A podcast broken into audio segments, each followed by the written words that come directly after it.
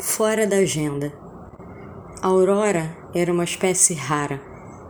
Não era melhor do que ninguém. Era só de diferente. Mas todos não são diferentes? Talvez tenha gente mais igual.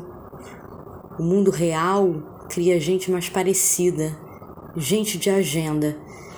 Gente de agenda funciona mais ou menos assim acorda sempre na mesma hora, toma banho com a música do momento, comenta como vai ser o dia com as outras pessoas durante o café, diz do preço do supermercado ou do último gol de ontem com o vizinho no elevador, dá bom dia feliz para os companheiros de trabalho, comenta do governo, do último filme da Netflix, fofocas do setor, liga para ver se os filhos comeram ou foram à natação lembra que precisa comprar presente para amiga, emenda com a academia, onde fala do professor gato, quem emagreceu, quem engordou. E quando chega em casa, entre o sanduíche e um suco, passa entre as pessoas que veem a novela, falando no celular com os amigos qual é a boa do fim de semana. Gente de agenda não para para ficar pensando. Vive. Aurora Aurora não conseguia ter uma vida assim, assim como todo mundo. Para ela, todo mundo tinha a mesma vida e tinha facilidade de ser assim. Olhava o dia inteiro para ela porque não conseguia ser assim, assim como todo mundo. Morar com gente, conversar sobre coisas cotidianas, trabalhar fora de casa, conversar com pessoas no trabalho, ter amigos, ligar para os amigos sonhar com a próxima viagem, comprar presente para amiga, como uma pessoa normal. Cada vez que alguém chegava perto, se sentia ameaçada. Não sabia o que contar, do que falar, já que não dava esses passos todos. Como faria para viver sem ser uma pessoa normal?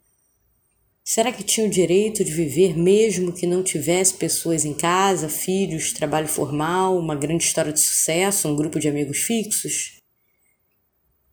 Só sabia falar sobre coisas fora da agenda. A flor que nascia, o que poderia se passar na cabeça de um autor, um prato de infância que sua avó fazia. Contar o trivial não tinha para contar. Perguntar o trivial não saía de sua garganta por medo de ser ela mesma, limitava-se a dizer: Bom dia obrigada. Poderia ser considerada antipática pelas poucas palavras, mas era pura timidez, pura inadequação. Sabia no fundo que não teria essa agenda. Ficava triste de não ser adequada como todo mundo. Até o dia que leu uma autora que escrevia tudo que não estava na agenda que nem ela. Escrevia porque precisava, não porque queria. Precisava de 150 páginas para dizer tudo isso que a agenda não diz e achou o papel um lugar onde podia ser ela mesma, sem medo, sem medo de não ter agenda. E pelo papel conseguiu o olhar de pessoas que de alguma forma quiseram ler o que não cabia em suas agendas não assinava em nome próprio para não ficar tão exposta. Criou um personagem. A Aurora já tinha uma amiga, aliás, alguns amigos que escreviam sobre tudo que não cabia na agenda. Eles não a conheciam. Alguns até já morreram, mas quando os lia, ficavam vivos, vivos dentro dela. E foi assim que a Aurora sentiu que podia ter um lugar para ela nesse mundo. Nesse mundo fora da agenda.